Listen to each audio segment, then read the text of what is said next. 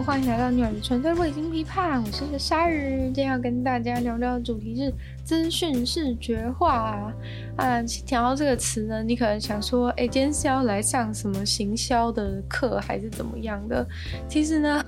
并不是，只是我对资资讯视觉化这件事情实在是觉得太有想法了，就是。可能从之前啊，就是在讲到说抖音影片制作一个抖音影片要花多长的时间呢？啊，或者是在电子书的时候讲到说，呃，现在的人好像都没有办法看很多字这件事情。其实那个时候差不多讲了两集，就让我想到了这个灵感。然后，嗯、前几天呢又刚好接触到了一个，呃，因为其他工作的关系，接触到一个一个呃行销课程的。东西，然后里面就一直在提到说资讯视觉化的重要性啊，然后要怎么样，比如说在广告里面呢、把这个讯息去转化出来，让让消费者怎样可以更容易去购物什么的。然后其实我觉得前面听一听，我都觉得还蛮还蛮正常的，就是说，因为毕竟这个时代真的是非常的重视资讯视觉化这件事情嘛。大家可以看到，就是基本上现在在市面上能够出现的每一个广告，就是除非它是那种。尤其是平面设计，除非他是那种真的非常老牌，然后完全不在乎，就是就是他的老牌是完全顶得住这个世界的浪潮，像是什么感冒有丝丝啊，就是他万年不换广告也不会怎么样之类的，或者是那种，就是说，或者是那种就是真的很很大牌的很大的品牌，那除了。这些就是那种老牌的，他真的完全不在乎这个时代的潮流之外，其实大部分你看到一些平面设计等等的，他们几乎都是非常就是极尽全身的力气，就是在做这个资讯视觉化的事情，就是为了想要让消费者一看到他们这个就可以马上就是在零点零几秒的时间就接收到他们这个广告想要。传达给你的一个讯息，那其实前面这些都蛮正常嘛。其实相信很多听众，就算不是在做行销的，就是难免就是在公司里面工作，也会都知道说，呃，公司的产品都是要都是要透过这些方式来去来去吸引消费者嘛。然后，但是呢，到了最后，就是他举了一个反例，就是他举了一个呃。研讨会的反例，就是那个研讨会，他就是做了一张看起来像是 A4 的海报，然后呢，那个海报里面他就批评说，那个海报里面用了大概六种的字体，然后比如说标题用的字体啊，然后什么第二十届什么东西，第四十届什么东西，然后就呃资讯非常的混乱，然后写的满满满的。对，然后他就他就呃语带鄙视的说，哦，像这种公家机关的的这种海报啊，就是都弄得很都弄得很丑，然后写那么多字，谁要看之类这样子的话。就其实我觉得不得不否认吧，就是可能大家从小到大，就是大家应该都可以理解到，说公家机关或是学校啊的那种海报，不外乎就是用一些 Word 档，就是用 Word 档做的，然后可能就是用一些文字艺术师啊，都觉得自己很有美感之类的。我觉得其实我曾经也是那个在国小的时候，可能嘲笑过那些用文字艺术师就是做海报的大人们，对，然后。就是觉得说哦，怎么可以弄出那么丑东西，自己都不会觉得很瞎吗之类的，对。然后呃，后来呢，后来就是后来就是我仔细看了他举的这个例子，就我觉得的确很多很多就是那种真的都做的蛮丑的，但是其实他举的那个例子，我个人认为是没有到很丑，就是他那个。研讨会的海报啊，我是觉得它上面虽然资讯非常的多，但是然后字体的确真的是用很多种啊。我了解就是说，对于可能真的在设计的人，看到人家用就是弄一个海报弄了六种六种字体，真的是会晕倒。对，但是其实我要讲的不是，就是我我我其实想到的是，他一直在讲说用那么就是写那么多字谁要看的事情。哎，老实说，我觉得其实他举例的那个他说很受不了的那个那一个公家机关的的海报啊，其实我觉得他已经算是设计的蛮好，就是他是一个就是跟就是好我忘记是什么，反正就是他是弄个中国风的的的样子。然后我觉得它排版也还 OK，就是可能标题放在右边，其实标题也弄得蛮清楚的这样子，但是就是它旁边写的文字太多了，然后就让那位主讲者感到非常非常的不满。就他就说。怎么可能弄这么多字在一张纸上面？就是觉得说这是一个铁的律则，就是怎么可以在纸上面弄那么多字那种感觉。然后因为那一张那个海报，其实我个人觉得没有到真的很没有到真的很丑。尤其是如果你以研讨会啊或者是公家机关的标准来说的话，我觉得那张海报其实已经做得非常的好看。我觉得我真的会讲挑剔的话，也是只会说用太多种字体。但我觉得不至于到不舒服，因为它虽然换字体，但是那些字体其实没有到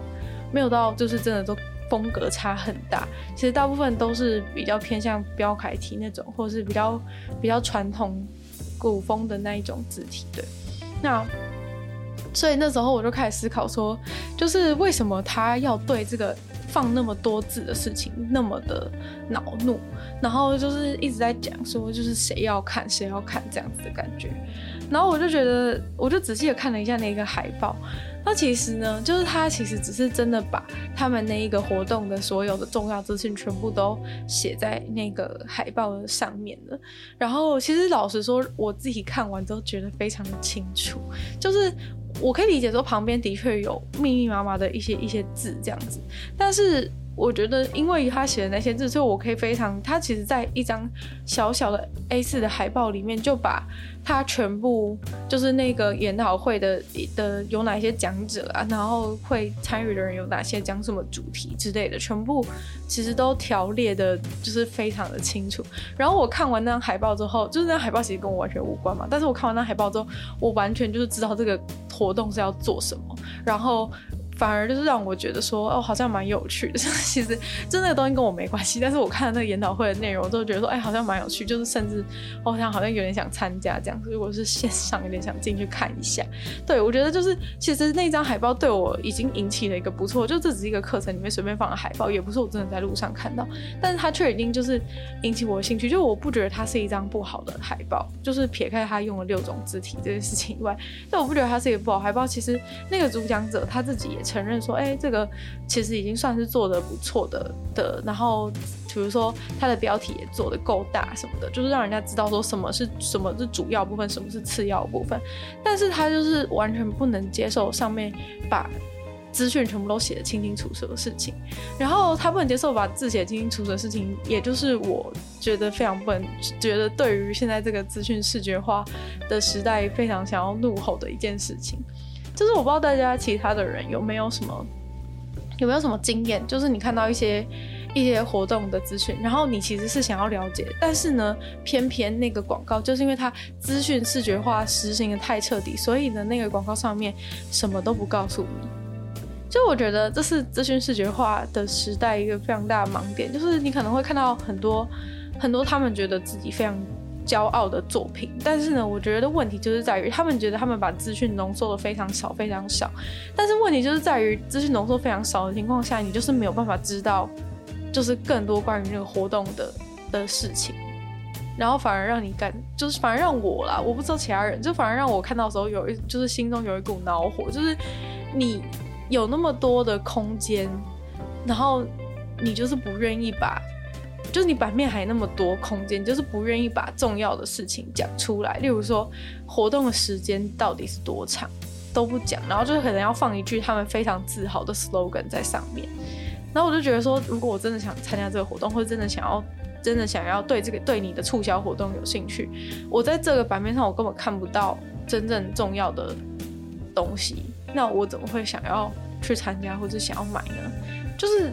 我不知道，我觉得，我觉得现在资讯视觉化的部分已经有点有点走火入魔。就是大家常常都会讲说，哦，因为颜色啊和图片啊比较容易吸引到人的注意力啊。像现在这种资讯爆炸的时代什么的，就是如果你没有使用这种资讯视觉化非常好的、非常好的一个方式的话呢，你根本没有办法让客人看到看到你的这张图，一看到图就被吸引到，这样没错。就我觉得这些东西都是没错，就是。原始，我觉得它原始的概念都是没有错的，就是你这种你这种东西其实都是要有一个，都是要有一个，比如说有个主视觉啊，然后让人家吸引到你的注意力。但是我觉得，就是原本这个东西的意思是希望就是在希望第一时间吸引到客人的注意力没有错，但是在吸引到客人注意力之后，我觉得还是应该要把该讲的事情讲清楚吧，就是而不是就是把所有东西都浓缩到几近于顶，就是。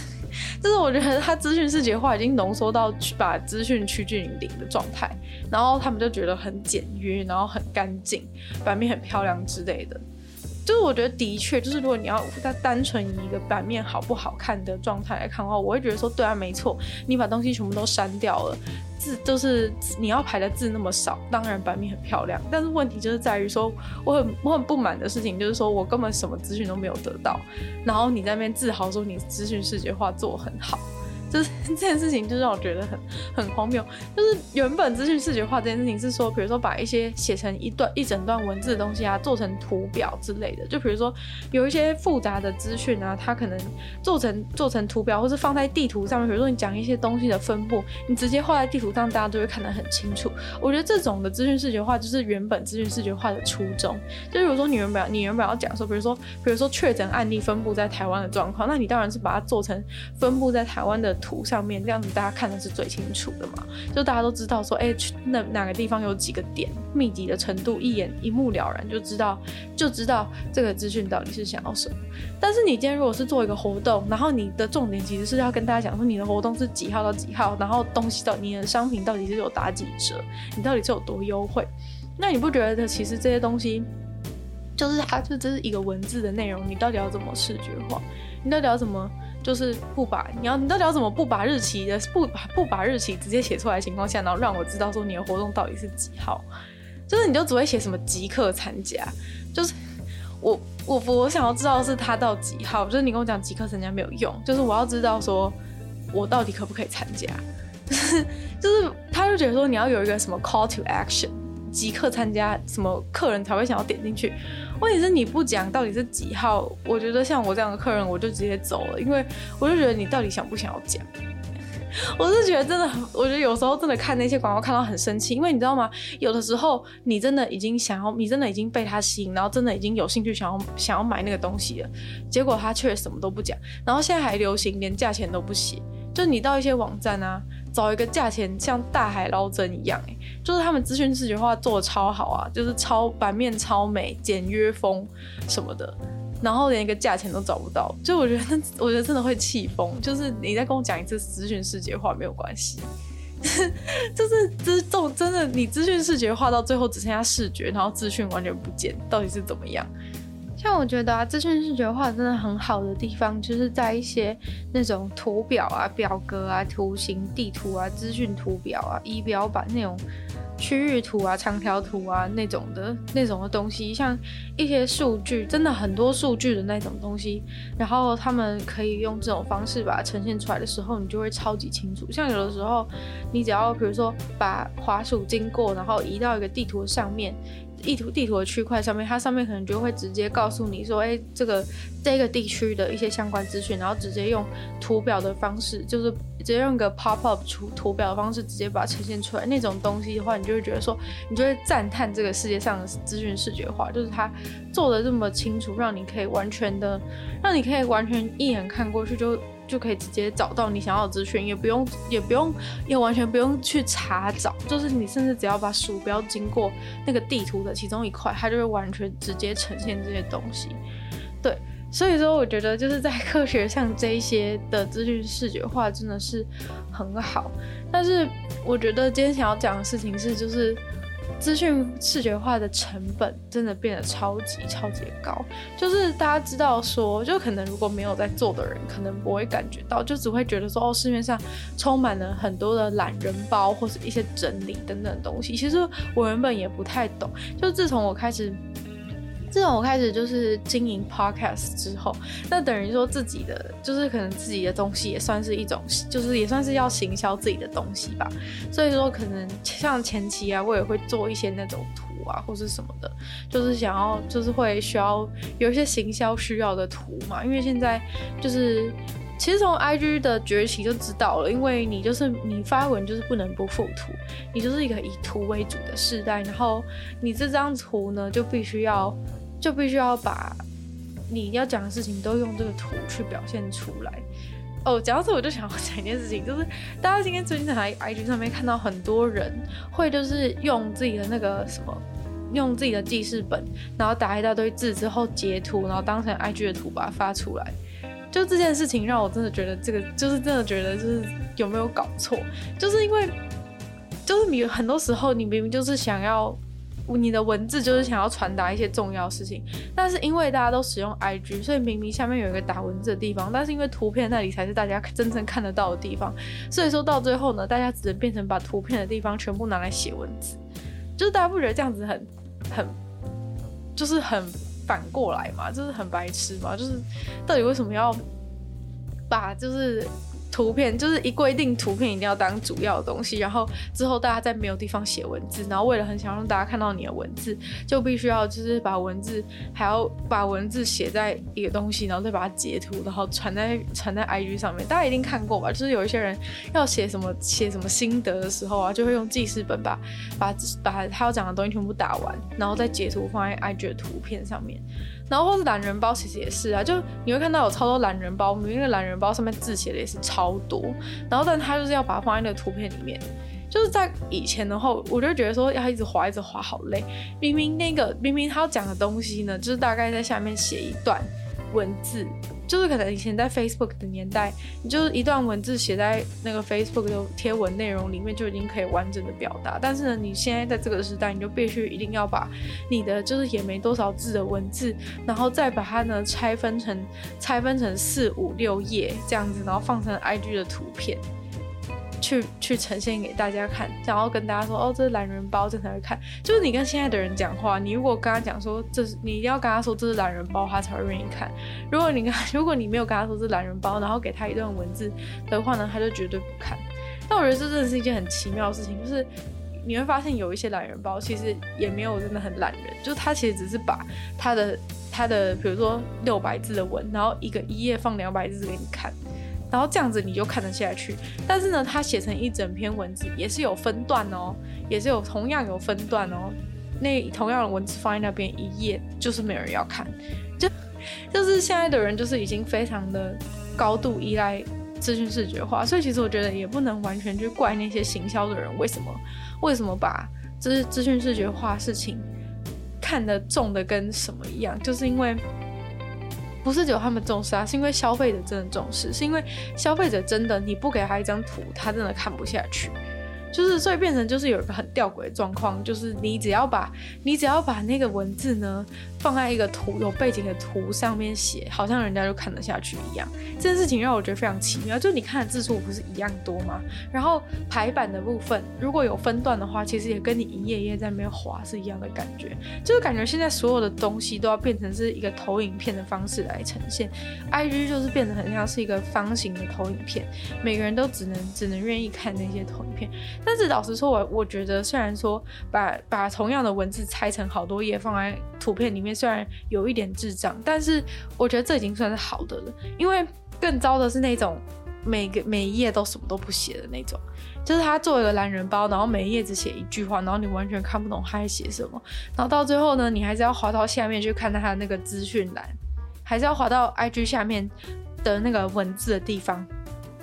去看它完整的内容，然后我觉得非常辛苦的是这些这些在做这些东西的人啊，他们一开始要先写一个，先写一个完整的，先写一个纯文字的完整的文案，然后开始努力的分段，然后分段完之后呢，要在每一个文字里，要在每一行，在每几行文字里面呢，就要塞几个 emoji。就是现在的人，就是那个那段文字里面啊，如果没有放一些 emoji 啊，他们就觉得说，哦，这字好多哦，但放几个 emoji，他们就会觉得好像还好。就是你只要在每一行前面啊，好像放一个钉子的那个，放一个图钉啊，还是怎样的，大家就会觉得好像，大家就会觉得好像字变少了。我觉得这事情超级超级神奇的。然后就是。放完那些之后，就你把整个 IG 文啊，整个排版啊，下面那个文字排版，然后整个弄好之后啊，其实你也不知道这到底最后有几个人真的把那个看更多点开，因为 IG 毕竟它开始前面你根本只会显示两行，你有可能打了一大段，然后结果看的人根本没有人点开，非常高几率，然后。做完这个部分呢，你放完你的那些大量的 emoji，然后然后排版啊、分行啊，想半个小时之后呢，你下一个步骤你还要去做那个上面的图，然后上面的图呢，你就要开始把你这个明明有这么多资讯都是必须要告诉消费者的，你要想办法怎么精简，然后一直删、一直删、一直删，然后再把它分成说哦，总共最多只能放十张图片，所以呢，你就要把你这个写了一大堆的文字呢，先拆成十张图片，然后一张图片呢字又不能太小，要不然人家看不下去，所以呢，你就要一直删，一直删，一直删，然后到最后呢，每一页只写两，每一页只写两句话，然后完全看不懂任何东西，然后你还要非常辛苦的去做后面的背景啊什么的，有没有把品牌色弄出来啊什么之类的，就是东西要弄一大堆。然后最后呢，就是换取就是消费者这样子看一眼，然后看然后也不知道是什么意思，这样子的一个结局，我觉得。我觉得超级痛苦，就是消费者看的也痛苦，然后然后做行销的小编也超级痛苦。就你们知道，小编啊，他做那张图就是做那一个做为了发一篇 IG 文，然后放十张照片，写一个长长的文案，加一堆 emoji，就是要花多久时间嘛？就是我其实不知道，因为我自己曾经尝试做过，就是我有帮别人做过什么的。就我自己觉得好花时间，就是我自己做到觉得说，天哪，这个就是人家这样子滑过去的一个东西，然后你要这样子那么，你要这样子花那么大的精力去做，就是真的真的很不可思议的感觉，你知道吗？就是跟抖音影片是同样的感觉，就是那个抖音那个抖音影片十秒钟、十五秒钟，然后你你切了十五次，十五次分镜。就你你分你画面切了十五次，就是你基本上你光光是拍摄，然后做到做好伸出那个十五秒的影片，不知道花多久时间，可能超过一个小时，可能一两个小时不一定。但是感觉就是感觉就是就是他们所谓的资讯视觉化的巅峰就是这样，就是你用你花好几个小时，然后做一个人家做一个十五秒的影片，是人家一划就划过去的一个，嗯，其实最后没有人看的懒人包。所以有时候就觉得说，这些行销人啊，然后小编啊，跟我们这些消费者，到底为什么何苦何苦两方就是互相为难？就是行销人做的那么辛苦啊，然后消费者就是消费者到最后就是资讯好像也没有得到之类，就是为什么不能为什么不能大家就好好的看一些就是呈现出来就是可以清楚看到的文字，然后大家看完之后大家都清楚了就好，就是不要。就是不要一直，就有时候我会觉得他们这样有点本末倒置的原因，是因为其实他们写把在版面上面弄那么少的东西，让你看不懂啊。其实你最后就是必须要去，必须要去做，就是跳转到他们真正网页的那个动作嘛。那其实他们常常都是，比如说行销人就是会很在意说，哦，你的转换率到底是多少？导购率到底是多少？就是说你的那个，你的你你到底你这一篇文到底吸引到多少人真正转去你的网站？去购买或是怎么样，对，然后我就会觉得说，其实你写的那么，你写那么不清楚，然后到最后，到最后反而让人会没有那么愿意去，愿意去点进那个链接。我觉得，就有我曾经有个经验，是我看到我看到那个东西，我其实是很想买，可是因为他实在写的东西太少，然后让我觉得说。因为其实现在的时代就是变成很多广告都是骗人的嘛，或者是他进去根本就不是那个价格之类的一些状况，所以就是大家都做得很漂亮啊，没错。但是其实通常呢，就是如果他资讯写的太少的话，我根本连点都不愿意点进去，因为我觉得，我觉得你根本没有诚意告诉我，告诉我真正重要的东西，就是。等到我进去之后，要是又发现事情跟我想象不一样的话，我觉得非常生气。所以经过几次这样的经验之后，我就渐渐就是会不愿意去点这个链接。可是点这个链接不就是行销的人最想要去追求的一个东西吗？就是他们好像会讲说，可能会想要保持一个神秘感或是怎样。所以说呢，会想要大家就是他们理想状态是大家看到他们的这个广告，然后吸引到注意力之后点进去。你才看到真正想要的资讯，他们希望的状态是这样，但是问题是他们现在的状况是他们在外面什么都不行，然后导致人家连就是人家连点都有点不想，都有点不想点进去。我觉得他们那种制造神秘感啊，或者说让网站那边保留修改的权利的的这种初衷，其实是没什么问题。但是我觉得真的是因为现在太多太多那种欺骗性广告，或者是或者是就是很常在外面跟你讲说，在外面跟你讲说什么。什么最什么最低一折啊，然后结果点进去全部都只有八折那种状况，然后导致就是他们如果在外面没有把一些东西写清楚，比如说什么东西真的多少钱的话，你就会不想，你就会不想点。然后他们常可能就会批评一些像是 PC Home 的那种网站，不是都会直接，比如说他们打广告，可能都直接把那个就是打说他直接打那个商品，然后多便宜，直接写出来这样，然后他们就说哦，这样好丑什么之类的。但是我就觉得说。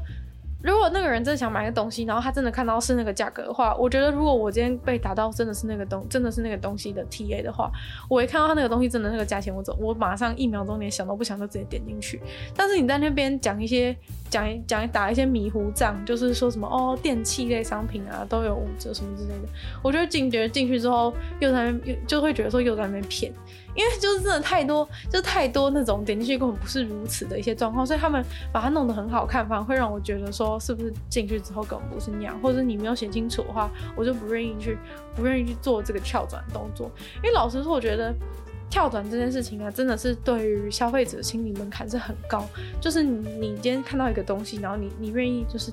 原本在滑 IG，你愿意跳去别的网站，我觉得这个这个步骤对于消费者的心理门槛是蛮高的。就是你要怎么样让消费者真的愿意去做点击这个动作？我觉得其实所有的行销人几乎都是在努力在做这个点击，就是让他们可以转换这个点击。但是我觉得他们这样做反而就是没有达到他们的效果。所以说，所以说今天才想要跟大家讲这件事情。就是我其实想知道大家，就是不是只有我想知道其他人，就是到底对于这样子的广告，到底会不会到底。会不会想要点进去，还是是只有我觉得很，只有我太机车，所以不告诉我，不告诉我到底是多少钱，或者不告诉我到底打几折，我就不，或者说不告诉我活动到底是几号到几号，我就根本不愿意，就是我就根本不愿意进去，我就觉得你是在糊弄我，就是你到底想不想要，你到底想不想要我参加，到底想不想要我买这种感觉，对，就是，我就是老实说，我真的很希望。就是拜托把那些资讯砸在我脸前。就虽然说我当然也跟所有人一样都讨厌文字艺术史，但是我觉得资讯多一点，把它排版排清楚，应该没有到那么难吧？就是你把它你把它写清楚，相信以这些人的美感，他们一定都做到。但是为什么就是一定要全部东西都搞得那么模糊，就是都不告诉我，就是一定要很神秘，你知道吗？每一个广告都像是魔法学院的传送门一样，完全进去之前完全不知道里面到底是什么东西，就是让我觉得说，除了有的时候，而且现在还流行哦，有时候连品牌到底是什么都不知道。所以说，我觉得真的是让我觉得，就是怎么连购物啊，或是怎么都变得那么都变得那么痛苦。最后一定要请大家评评你的东西就是虾皮，大家呢现在打开虾皮的 App，盯着虾皮的 App 看三秒。告诉我，你觉得虾皮的这个东西到底是很清楚还是超乱？再就给，你们就是拜托告诉我，我很想知道大家的答案。你们到底是觉得虾皮东西超清楚还是超乱？在那个 YouTube 留言给我，或者是就是资讯告诉我，你觉得虾皮到底是超清楚还是超乱？因为。我觉得那些行那些行销的人都会非常非常推崇虾皮的行销，就是说虾皮行销做超成功，然后他们东西弄得超清楚，资讯视觉化超成功。然后我就想说，真的吗？我觉得超乱。我每次打开虾皮都完全不知道重点是什么，就是它整个画面花到一乱七八糟，然后就是。比如说什么免运券啊怎样，然后就是点进去点进去，而且我觉得进去进去虾皮 app 就跟走迷宫没两样。就你有时候啊点进去一个 app，然后点进去一个你想要看的东西，然后再点再点再点，然后跳去就是你完全不认识的地方，然后你就想说这里到底是哪里？然后点进去的东西又不是你真的，又不是你原本进去之前想要看的东西，然后我就超级混乱，每次就是使用虾皮的体验都让我觉得心非常的累。就是到底他们不是很，他们那些行销不是很讲，很喜欢讲究讲究资讯视觉化吗？那为什么最后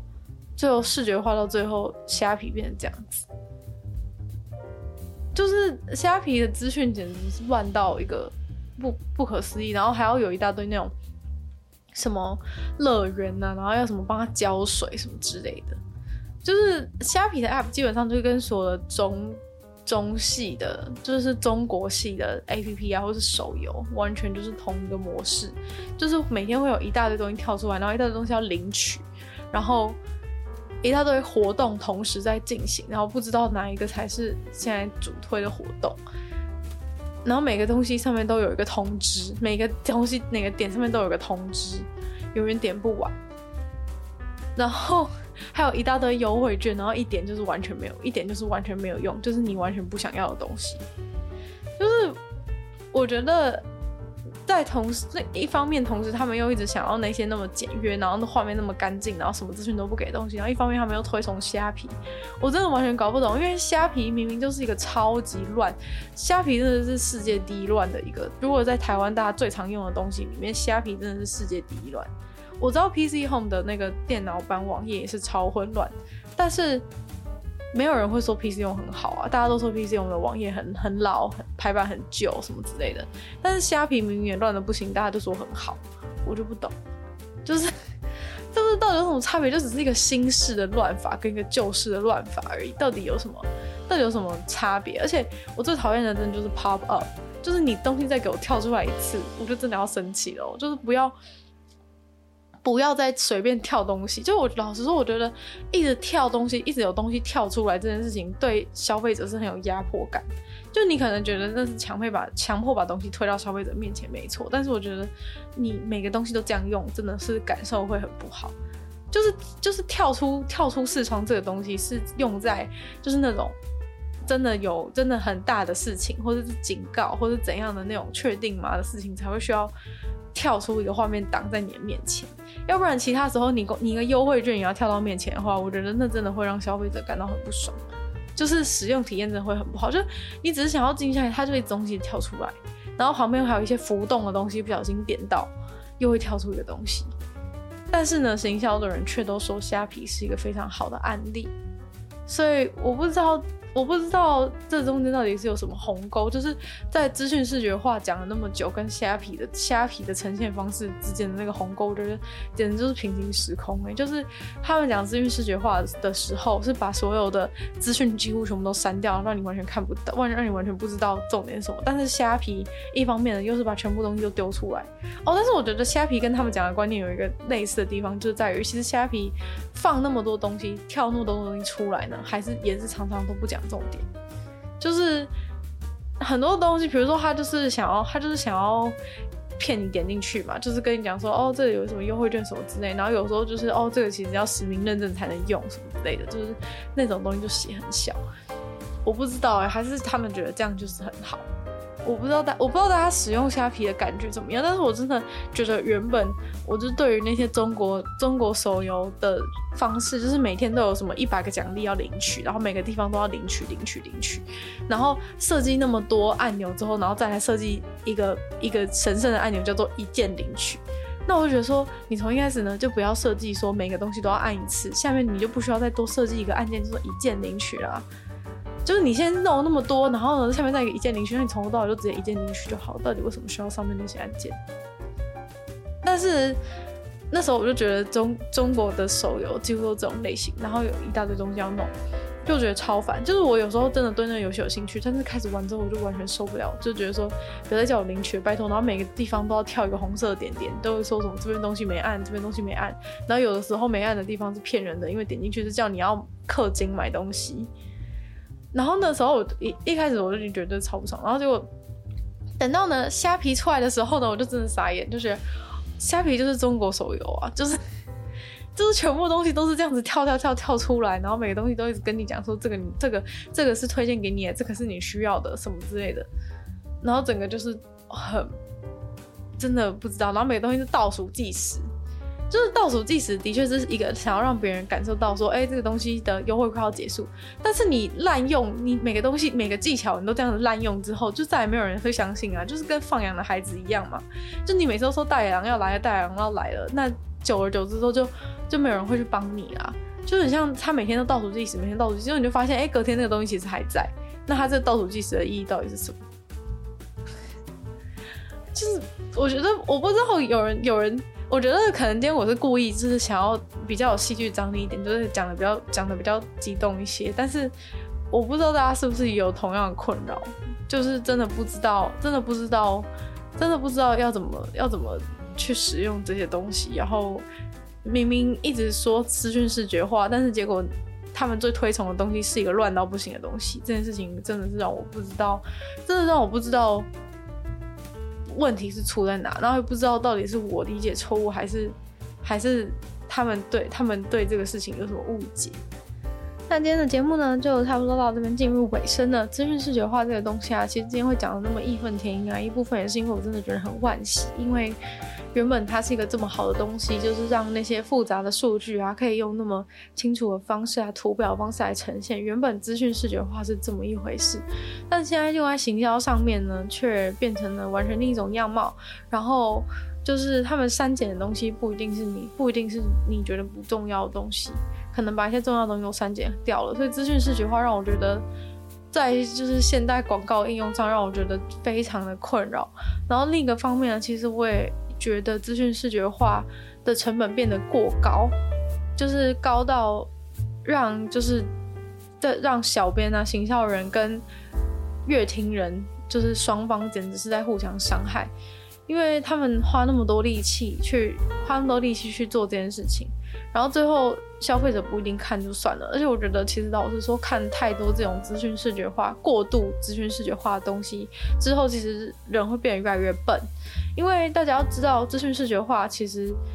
其实如果不是图表那种方式，啊图表那种方式其实基本上他们用完图表之后，下面还是会写一大段文字去叙述。但是在广告上面就不是，就是它浓缩了那些东西之后，你就不会再看到那个东西，它就不会再给你。完整的资讯了，因为毕竟行销版面就是有限，然后他们为了做。为就是花那么多力气去精简，然后把东西都化约。就其实我觉得化约真的有的时候不是一件那么好事情。就虽然说大家很喜欢看懒人包什么，但是你从一些事件的懒人包，你就会发现说，其实你看那些事件懒人包的时候啊，你看的是那个做懒人包的人他看见的，他看他的主观的叙述，就是他去他去浓缩说什么东西重要，什么东西不重要。其实就跟写历史是一样的，就是发生了那么多事情，你决定把哪一件事情留下来，其实。光是你选择把哪一个事件叙述，哪一个事件不叙述，这件事情其实就是一件很主观的事。然后等于说你在看懒人包的时候，其实都是在看那个人讲的故事，而不是那个故事原本真实的样貌。就虽然大家都很懒惰啊，比如说发生一件事情，大家都会想要去查什么什么事件懒人包，但是其实你要知道，你看的这些懒人包其实就跟历史一样，就是由那个人他去决定，他去决定这件事，他要怎么怎么。包装这件事情，因为懒人包其实说到底就是一个包装嘛。那它这个包装到底，它这个包装到底就是是不是有真的把重要的东西留下来，或者是说每个人认为重要的东西其实不一样？那你在看了这些被精致过的、精致化过的资讯之后，你有可能得到的就是偏差资讯、错误的资讯、充满歧视的资讯等等的状况都非常有可能。所以，其实小时候我也曾经是一个很懒惰，然后很喜欢看懒人包人，但是其实自从可能自从某个时段之后，可能高中之后，我就再也不看懒人包。就是任何事情发生，我一定都是找到每一篇文的原文，然后把它文全部。如果我真的想了解那件事，我一定是把那个全文原文，然后对话记录什么的全部都读过一遍。就是我再也不看懒人包，因为懒人包就是那个人讲的故事，而不是原本的故事。就是他已经他已经以讹传讹过一次，就大家都懂以讹传讹这个成语，但是却不懂懒人包。跟资讯视觉化在行销上的应用，其实就是一种以讹传讹，就是他根本没有办法把真正的资讯完整的呈现出来。就算这个人真的非常努力的很工整，其实有的时候就是他在选择什么东西重要的时候，其实就已经带入主观意识，他根本没有办法控制。所以说根本没有一个人可以做出一个公正的懒人包。所以我觉得，如果大家真的想要了解一个事件的始末啊，真的建议大家真的不要去看懒人包，或者是。对，为什么叫懒人包事情？但是我觉得懒人包也是资讯视觉化一个非常重要的重要的点。